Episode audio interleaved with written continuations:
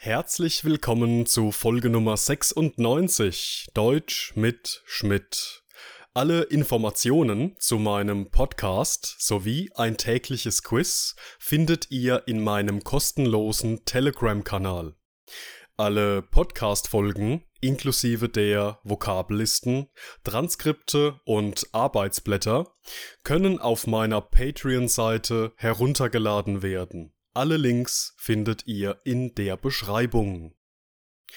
Heute geht es in meinem Podcast um die Wörter versetzen, und unzureichend, wir starten.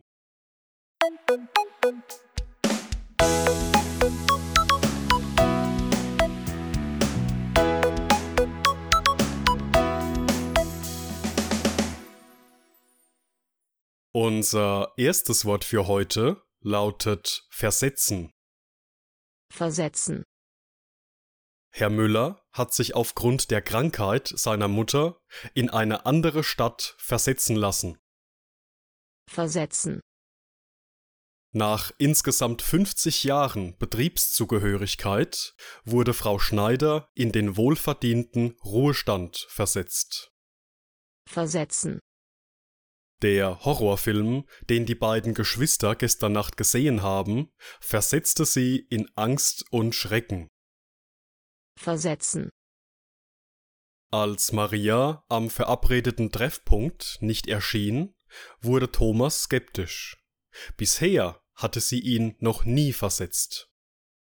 versetzen, Versetzen ist ein Verb, das man in vier verschiedenen Situationen verwenden kann. In unserem ersten Beispielsatz geht es um Herrn Müller, der sich aufgrund der Krankheit seiner Mutter in eine andere Stadt hat versetzen lassen.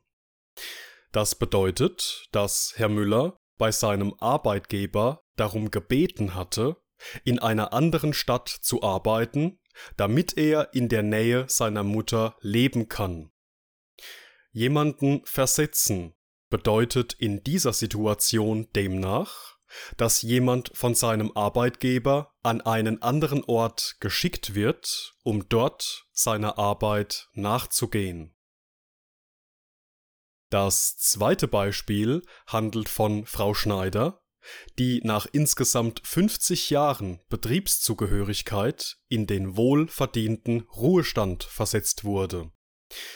Das bedeutet, dass Frau Schneider 50 Jahre lang für eine bestimmte Firma gearbeitet hat und nun in den Ruhestand versetzt wird, also in Rente oder in Pension gehen darf. Hier bedeutet unser heutiges Verb so viel wie jemanden in eine neue oder besondere Lage oder in einen veränderten Zustand bringen.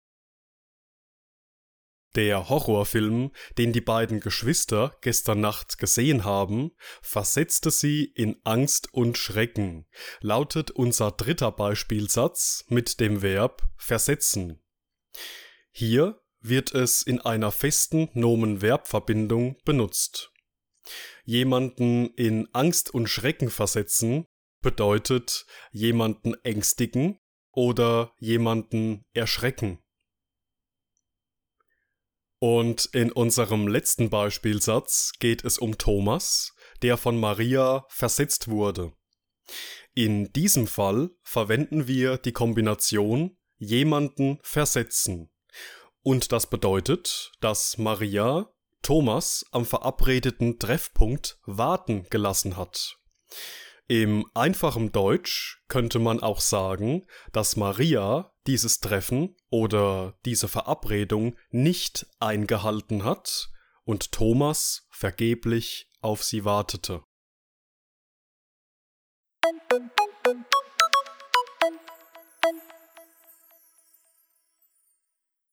Unser zweites Wort für heute lautet unzureichend. unzureichend, Der Tatverdächtige wurde aufgrund unzureichender Beweise wieder auf freien Fuß gesetzt. unzureichend, Experten bemängeln, dass viele Kinder mit unzureichenden Sprachkenntnissen eingeschult werden. unzureichend, Der Antrag wurde wegen unzureichender Begründung abgelehnt. unzureichend, Die fachlichen Kenntnisse des jungen Arztes wurden als unzureichend bewertet. unzureichend, Unzureichend ist ein Adjektiv, das eine ähnliche Bedeutung hat wie ungenügend, mangelhaft, unzulänglich oder einfach nur zu wenig oder nicht genug. Man verwendet es immer in Situationen, in denen entweder die Qualität oder die Quantität nicht ausreichend ist oder nicht den Erwartungen entspricht. Der erste Beispielsatz handelt von einem Tatverdächtigen, der aufgrund unzureichender Beweise wieder auf freien Fuß gesetzt wurde, sprich von der Polizei wieder aus der Haft entlassen wurde.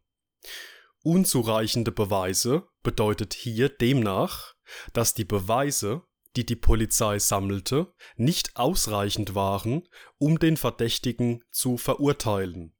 Aus diesem Grund wurde er wieder freigelassen. In unserem zweiten Beispiel geht es darum, dass Experten bemängeln, also kritisieren, dass viele Kinder mit unzureichenden Sprachkenntnissen eingeschult werden. Das bedeutet, dass die Sprachkenntnisse dieser Kinder nicht den Erwartungen entsprechen, die normalerweise erforderlich sind, um die Schule besuchen zu können.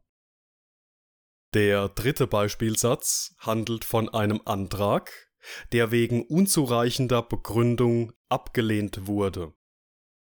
Das heißt, dass in diesem Fall einem gestellten Antrag nicht stattgegeben, also nicht genehmigt oder akzeptiert wurde, weil die Begründung dieses Antrags unzureichend, also unzulänglich, mangelhaft oder einfach nur zu kurz oder nicht deutlich genug war.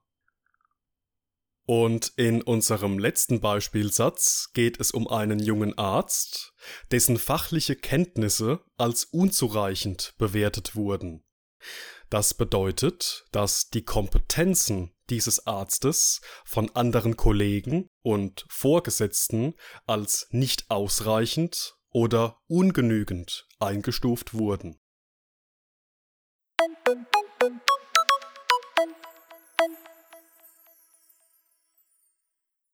Und das war's mit der heutigen Folge.